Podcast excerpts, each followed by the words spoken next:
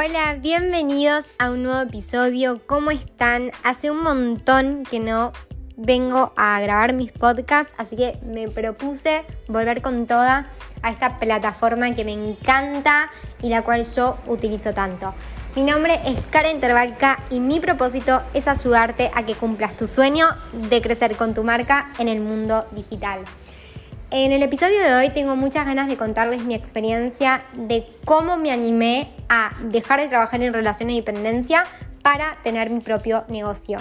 Ojalá sea una historia que los inspire y que los motive y que los ayude y compartir todo esto me llena el alma y el corazón porque me encanta compartir mis experiencias. Así que vamos con toda a que les cuente cómo arranqué con todo esto.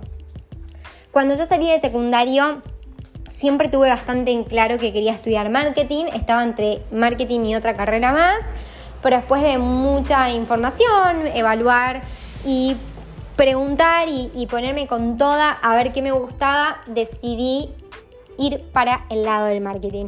La verdad es que fue una carrera que me apasionó, que me encantó, con todo lo bueno y con todo lo malo, pero siempre supe mientras estudiaba que había algo que yo tenía que hacer, que era trabajar.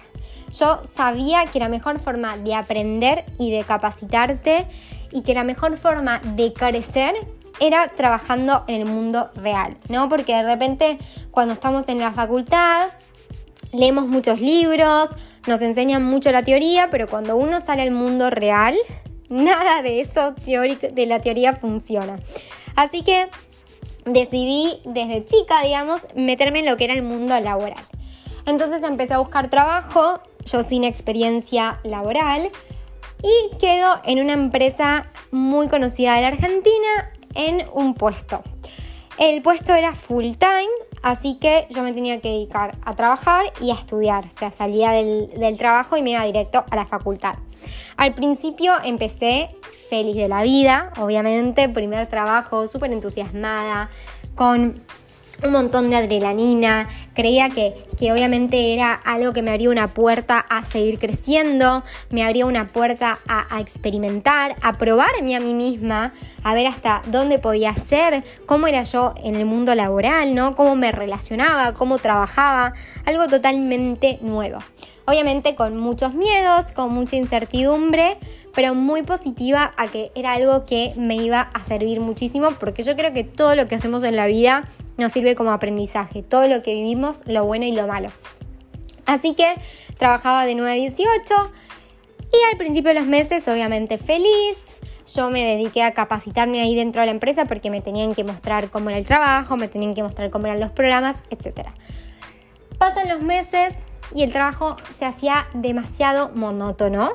Pasaban los meses y yo hacía siempre exactamente lo mismo desde que me entraba hasta que me iba todos los días. Lo que pasó a ser algo que me tenía entusiasmada, algo que me tenía feliz de la vida, pasó a ser una pesadilla. O sea, yo entraba deseando que sean las 18 horas. Yo entraba deseando que ese día termine y o estar en la facultad o ya estar en mi casa, pero no quería estar más en el trabajo. No era porque me trataban mal, para nada, me trataban re bien.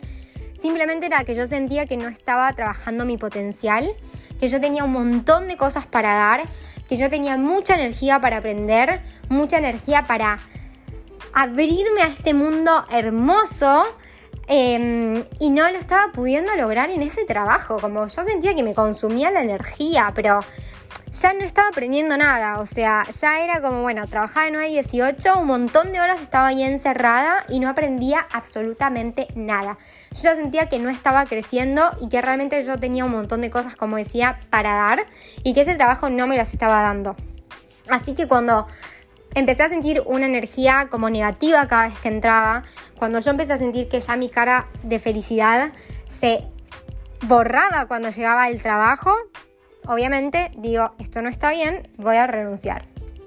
Como yo seguía estudiando, era también como algo positivo decir, bueno, me enfoco más en estudiar hasta que consiga un nuevo trabajo. Dicho y hecho, pasan los meses, busco trabajo de nuevo y quedo en otra empresa muy conocida de la Argentina. Empiezo como part-time en un puesto no relacionado al marketing directamente, sí muy relacionado a eh, potenciar mi relación con las personas. ¿Por qué digo esto? Porque el trabajo era ir a agencias de viajes, ir a hoteles, hablar con personas, eh, relacionarme, buscar información, eh, hacer informes. Entonces yo empecé a mejorar todo lo que tenía que ver la comunicación con las personas, ¿no? Empecé a desarrollar ese, eso que quizás lo tenía medio apagado, porque soy una persona vergonzosa, la verdad. Eh, una vez que, que, empiezo a hablar, ya está, obviamente, me desinhibo totalmente, pero al principio soy vergonzosa, entonces eso me ayudó a trabajar todo lo que es la comunicación. Bueno, entonces trabajé un par de meses hasta que terminó la pasantía. Cuando termina la pasantía, me ofrecen quedarme full time en el área de marketing, o sea, me estaban pasando de área. Así que yo, feliz de la vida, acepté, obviamente, un nuevo trabajo en una misma empresa, nuevos compañeros y al mismo tiempo trabajar de algo que me apasionaba y que me apasiona, como es el marketing. Entonces ingreso también de nuevo las mismas, las mismas sensaciones, ¿no? Miedo, incertidumbre, felicidad, eh, nerviosismo, todo lo que nos pasa cuando encaramos un nuevo proyecto en nuestra vida. Obviamente eh, yo estaba feliz más que nada también porque era algo que estaba relacionado a lo que yo había estudiado, ¿no? Y eso obviamente me, ayudaba mucho más a conectar con ese trabajo. Entonces, repito un poco esto de que pasan los meses, al principio uno aprende un montón y después creo que siempre viene esa meseta la meseta en que me empiezo a sentir de nuevo que todo mi potencial no se estaba aprovechando, que todo lo que yo tenía para darle al mundo no lo estaba dando, que había un montón de cosas que estaba perdiendo el tiempo porque ese tiempo yo lo podía usar para capacitarme, para leer más, eh, para hacer cursos y no lo estaba pudiendo hacer porque estaba de 9 a 18 en la oficina y después llegaba reventada, obviamente, y muchas veces no tenía quizás la energía o el tiempo para capacitarme. Tampoco en ese momento quizás sabía en qué me quería capacitar o cursos de qué quería hacer. Bueno, cuestión, eh, yo empiezo a decir, bueno, a ver, ok, yo siento que estoy en una meseta, ¿qué puedo hacer? Empiezo a presentar proyectos a la empresa que para mí estaban buenos cambiar y proyectos en los que ellos podían trabajar. Así que me empiezo a enfocar en eso y a buscar yo potenciar todo mi creatividad y lo que yo tenía para dar. Pero es difícil cuando uno trabaja en una empresa en donde no hay de repente un jefe, en donde de repente hay un dueño. Em, quizás uno a veces dice, bueno, voy a presentar este proyecto, pero hay algo, obviamente, que nosotros no podemos manejar. Así que a todo esto yo de nuevo me vengo sintiendo de que no, no, o sea, yo no estaba aprovechando todo lo que yo tenía para dar y a mí eso me ponía de la cabeza. Entonces, ¿qué me pasaba? Algo que me pasaba que se los quiero contar porque esto es terrible. Yo siempre que trabajé en las empresas, o sea, que igual eh, trabajé en dos en relación de dependencia, miraba al dueño y lo admiraba y el dueño me inspiraba y el dueño me motivaba y yo volvía y decía, yo quiero ser el dueño, yo quiero tener mi propio negocio, yo quiero tener mi propia empresa, yo quiero tener mi propia marca, yo no quiero trabajar en relación de dependencia. Obviamente que hoy trabajo en relación de dependencia, cuando lo decía cuando estaba en, en la empresa, ¿no? Porque necesito aprender y necesito capacitarme en la práctica pero yo el día de mañana quiero tener mi marca y quiero tener mi negocio. Y esto se lo juro, me acuerdo patente que yo entraba a las páginas de emprendimientos para inspirarme y pensar qué nuevo emprendimiento podía crear, de qué podía armar un negocio. Y se me iban ocurriendo cosas y anotaba. Y desde chiquita soy muy así, como muy creativa y muy de anotar ideas que se me van ocurriendo. Así que siempre decía, bueno, va a llegar un momento en que yo tenga mi propio negocio. Y pensaba ideas y buscaba información y me capacitaba y leía. Intentaba ¿no? Poner toda esa energía en eso, en, poder buscar qué era lo que yo quería hacer. Bueno, pasan los meses hasta que de repente yo digo, no puedo más. Volvía llorando a mi casa, llorando real, porque me sentía súper infeliz. Eh, un poco lo que me pasaba en la anterior, ¿no? Sentía que no estaba dando mi potencial, que estaba desperdiciando mi tiempo porque ya no estaba aprendiendo absolutamente nada y bueno, otras cosas que, no me cerraban. Así que decido renunciar y me voy a acordar siempre las charlas de, de, mi papá, y esto lo cuento en el nuevo curso que estoy por lanzar, el Laboratorio de Ideas, donde mi papá me decía, pero vos, ¿qué vas a hacer? O sea, vos querés tener un negocio, pero ¿qué querés hacer? Yo le decía, no sé. O sea, vendo cualquier cosa, vendo mochilas, pero yo quiero tener mi negocio. Y ahí hay un terrible error, que es que uno no puede vender en realidad lo primero que se le ocurre, sino está, está buenísimo hacer un proceso de autoconocimiento y trabajar desde el propósito y del por qué estamos haciendo lo que hacemos. Pero bueno, eso va para otro capítulo. Entonces, em, por las cosas de la vida, como yo siempre digo, nada es casualidad, me, mm, me, llega una oferta para ser community manager de un emprendimiento y manejar las redes sociales. Yo tenía un poco de noción del marketing digital, ¿por qué? Porque primero me lo habían enseñado en la facultad, pero de nuevo muy teórico, pero en este trabajo, en el último trabajo, había aprendido un poco lo que era el mundo digital y yo ahí empecé a capacitarme y a buscar información de lo que era este mundo. Y cuando me llega este, este trabajo freelance, también empiezo a capacitarme más porque tenía que estar preparada para lo que se me venía. Y bueno, entro como freelance en este emprendimiento, empiezo en este mundo y me doy cuenta que me apasionaba, que era algo que me encantaba, que la verdad me podía quedar horas a la noche trabajando me, encantaba pensar ideas, me encantaba pensar qué podía hacer para que esa marca crezca en las redes sociales. Y ahí descubro mi pasión por el mundo digital y ahí descubro mi pasión por este nuevo trabajo que, que salía desde adentro y me salía con facilidad. Era un trabajo que, que no me costaba, era un trabajo que yo amaba.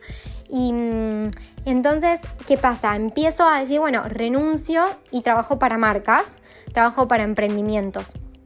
Y bueno, empecé a trabajar para emprendimientos, empecé a ser community manager de, mis de propias marcas, digamos, eh, de, personas que, conocía, ¿no? Porque siempre uno se mueve en el ambiente.